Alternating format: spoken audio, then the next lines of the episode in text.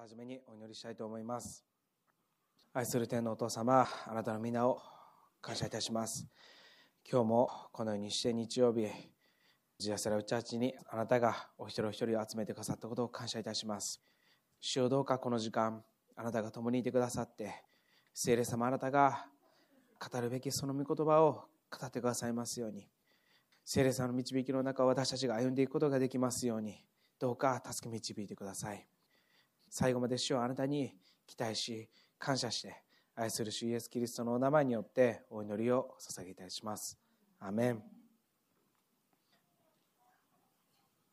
今日いただきます神の御言葉はルカの福音書10章38節から42節になります。お読みしたいと思います。さて一行が進んでいくうちにイエスはある村に入られた。するとマルタという女の人がイエスを家に迎え入れた。彼女にはマリアという姉妹がいたが主の足元に座って主の言葉に聞き入っていた。ところがマルタはいろいろなもてなしのために心が落ち着かず身元に来ていった。主よ私の姉妹が私だけにもてなしをさせているのを何とも思いにならないのですか。私の手伝いをするようにおっしゃってください。主は答えられた。マルタ、マルタ、あなたはいろいろなことを思い患って心を乱しています。しかし必要なことは一つだけです。マリアはその良い方を選びました。それが彼女から取り上げられることはありません。アメン。今日はこの御言葉の箇所を通して信仰と感情というテーマで御言葉を取り継がせてただきます。今日のこの御言葉の箇所で出てくるマルタとマリア。この2人は姉妹です。姉であるマルタはイエス様が自分たちの村に来るということを知り自分の家にイエス様を迎え入れました。迎え入れるということは歓迎するということであってイエス様を迎え入れるイエス様を歓迎するということは私たちの信仰の第一歩と言えるのではないでしょうか。イエス様を受け入れることそれはイエス様を歓迎することであってイエス様を歓迎しないことにはイエス様を知ることはできないのではないでしょうか。マルタは自分の村にイエス様が来られたということを聞いて急いでイエス様を探しに行ったのでしょうか。すぐに自分の家に迎え入れた。今日私たちはイエス様を迎え入れる準備はできていますでしょうか。今日だけでなく私たちは毎日毎日イエス様を歓迎しているでしょうか。イエス様を迎え入れたマルタですけれども他の聖書箇所では主税人のザーカイもイエス様を迎え入れた一人でした。少しザーカイのところもお読みしたいと思います。ルカの福音書の19章1節から6節。それからイエスはエリコに入り町の中を通っておられた。するとそこにザーカイという名の人がいた。彼は酒税人の頭で金持ちであった。彼はイエスがどんな方かを見ようとしたが背が低かったので群衆のために見ることができなかった。それで先の方に走っていきイエスを見ようとして一軸桑の木に登った。イエスがそこを通り過ぎようとしておられたからであった。イエスはその場所に来ると上を見上げて彼に言われた。ザーカイ、急いで降りてきなさい。私は今日あなたの家に泊まることにしているから。ザーカイは急いで降りてきて喜んでイエスを迎えた。マルタとザーカイの共通点はイエス様を迎え入れただけではなくてイエス様が自分たちの近くにいるまたイエス様が自分たちの近くに来るということを知り探しに行動に出たということです。聖書は言っています。またの福音書の7章7節で求めなさい。そうすれば与えられます。探しなさい。そうすれば見つかります。戸を叩きなさい。そうすれば開けてもらえます。ここで聖書に書かれている「探す」という漢字は人を探す時に使う漢字であるということをお気づきでしょうか。ですから求めなさい探しなさいと叩けなさい。これら全部はイエス様のことを表しています。教会に行けばイエス様と会える。聖書を開けばイエス様を知ることができる。祈ればイエス様がそばにいて聞いてくれている。目には見えないけれど神様の言葉には偽りがありません。人間は偽ることがあっても神様の言葉はまた聖書の言葉は誠に誠に真実であるということを感謝したいと思います。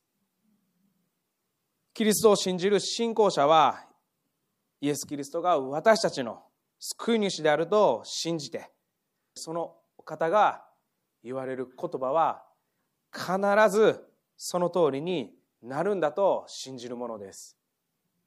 そしてその言葉を疑わずに行動に出るものです。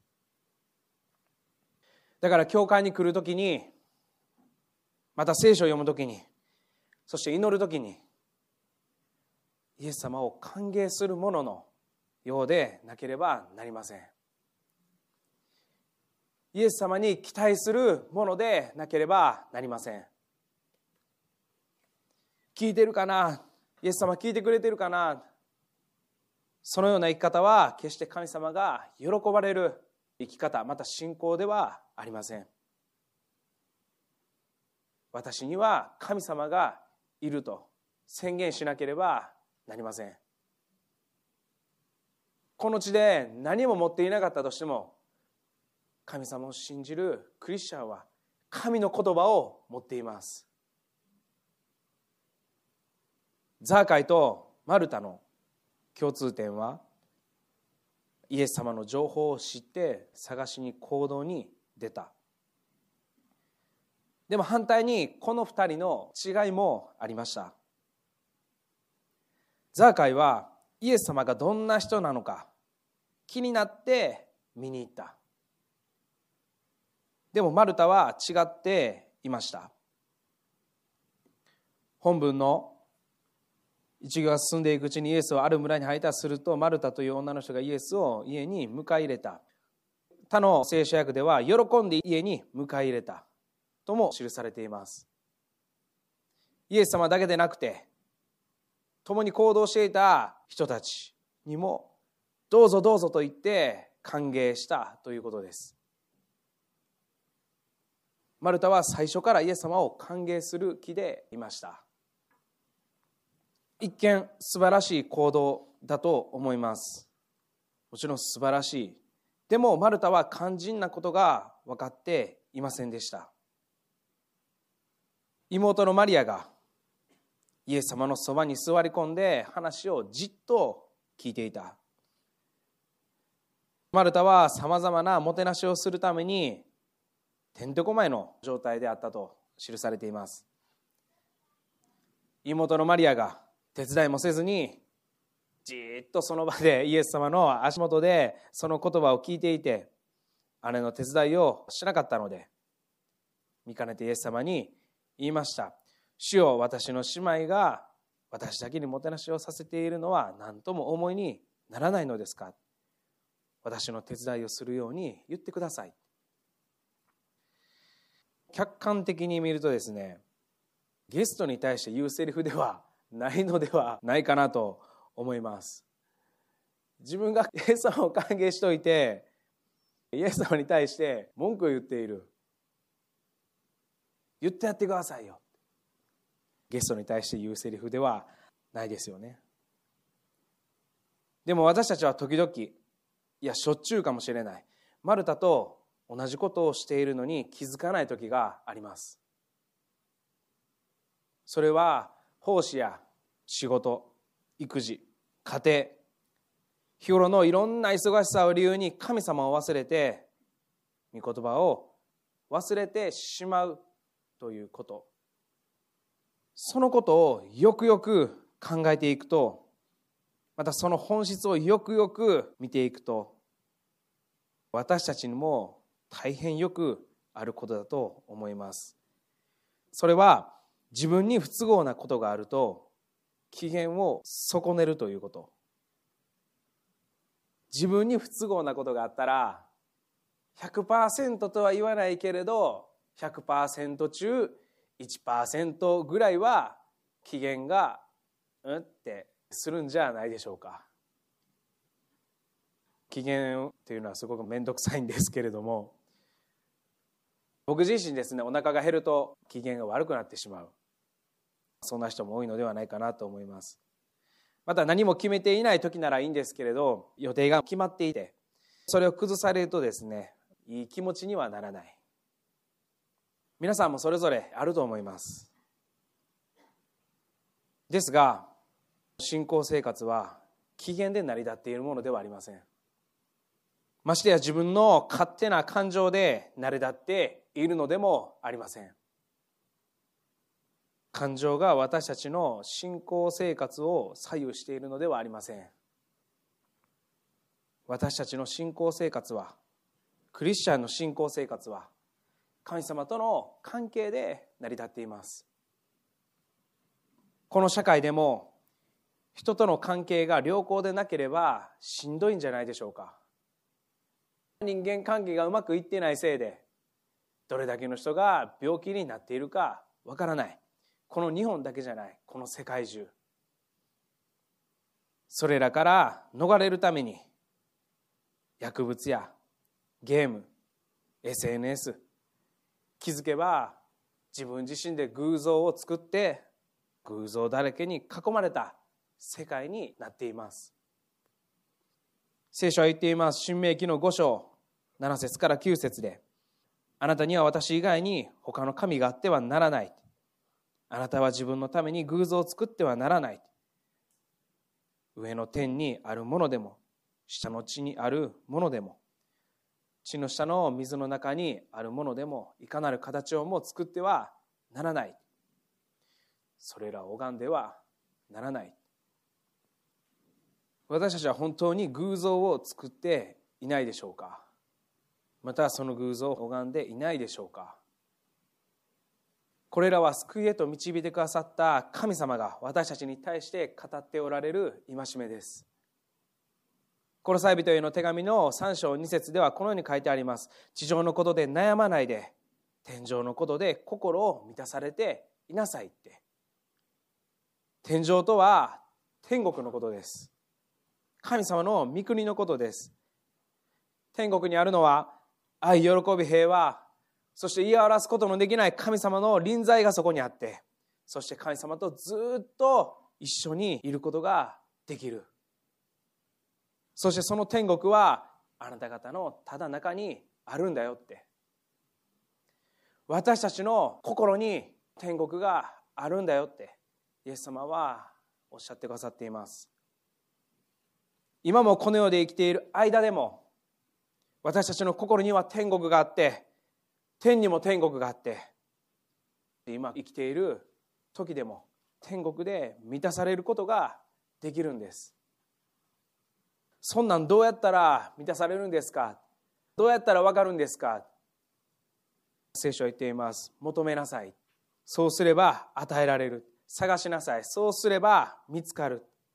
叩きなさい。そうすれば開けてもらいます。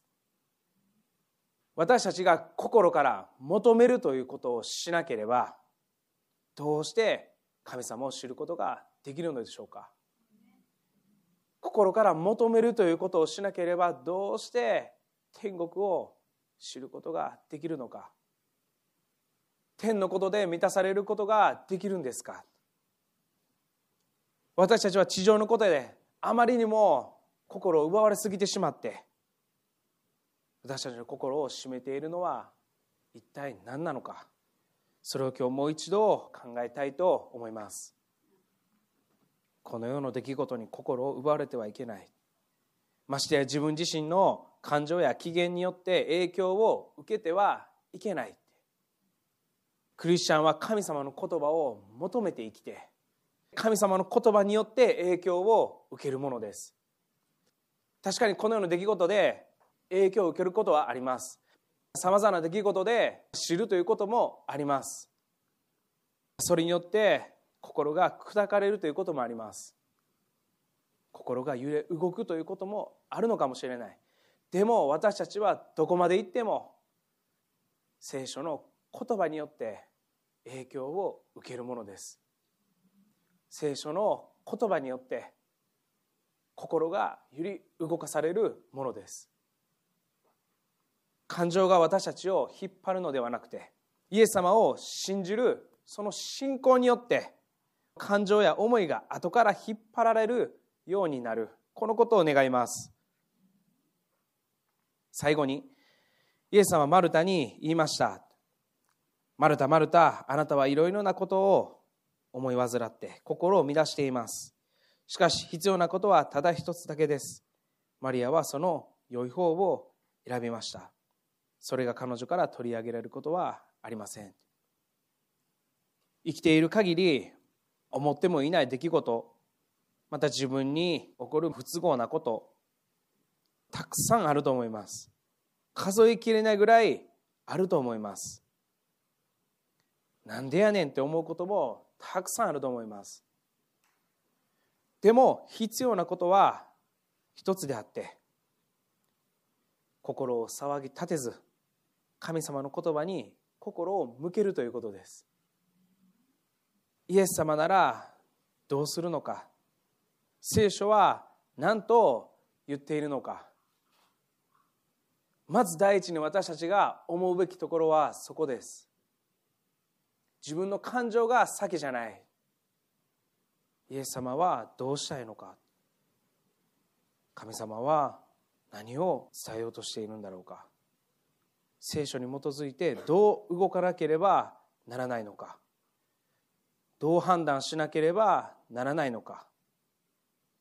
こんなことを言うといちいちそんなん言ってられへんやんって思うかもしれないんですけれど私たちはすぐに立派な信仰者になんてなれません。だから私たちは神様の御言葉を思う日々それが1日2日5日1週間1ヶ月1年少しずつ少しずつそれを続けていくときに主は私たちを立派な信仰者へと成長させてくださるのではないでしょうか。成長させてくださるのは神様です。私たちを立派な信仰者に立て上げてくださるのは神様です。でも私たちが私たちの心が神様を思い続けるということがなければ成り立たない。神様の思いと私たちの思いが一つになればそこにはもう神の御国があって私たちが行くところ行くところには天国があってそこには和解があって平和があって私たちが行くところには解決があってそして神様を知らない人たちはこの人は何かが違う。この人が話すだけで何かが違うなってそのようにして私たちは人々に影響を与えるものへと変えられていくんじゃないでしょうか。私たちクリスチャンは神の言葉によって影響を受けて神様を知らない人たちに対して影響を与えていくものです。キリストの愛が流れた時に変えられない人が変えられてこの人はどうしようもないなと周りが思っていてもキリストの愛がその人に触れられた時変えられていきます。これはイエス様でしかできないことです。人の心を変えられるのは私たちじゃない。イエス様だけです。そしてそのキリストの愛が流れ出ているのは私たちクリスチャンじゃないでしょうか。私たちが触れるところにはイエス様が触れてくださっている。私たちが行くところにはイエス様が一緒に行ってくれている。私たちが人を励ましている時に共にイエス様も励ましてくれている。今日の賛美の中でイエス様はこの地に来られて十字架を追って十字架にかかるその時まで従われました。先週パッションを見ましたけれども金曜日。十字架にかかるまでに耐えきれないことがあったんじゃないでしょうか。鞭打たれただけじゃない。唾も吐かれ罵られ殴られ。それでもイエス様は神様の御心をなすために十字架にかかるという神様の御心に従いました。私たちはどうでしょうか？イエス様のことに比べると私たちの出来事はほんのちょっとに過ぎない。イエス様はそのことによって影響を受けられなかった。なぜイエス様の目はいつも神様を見ていたからそんな立派な信仰者でありたいと願います。すぐにはなれない。でも日々の訓練と言いますでしょうか。継続は力なりとも言いますけれどもそれは本当だと思います。私たちの信仰生活も積み重ねていくときにそこに神様に対する信頼が増していくんじゃないでしょうか。それと同じように一日一日できなかったらもう一日頑張って日々新しく決心して今週5日間頑張ってみようってどんなことがあっても神様を見るんだって続けていくときに聖霊様が力を与えてくださって働いてくださって私たちの霊の目が開かれるんじゃないでしょうか。そのことを期待したいと思います。また今日お祈り会がありますけれども本当にそのことを求めていきたいと思います。またさまざまな問題やまた思うこと悩みあると思いますけれどもぜひそのことも祈ってください。まず私たちが求めるということがなければ始まらない。心から求める時神様は答えてくださる。今日答えてくださらなかったとしても明日答えてくださる。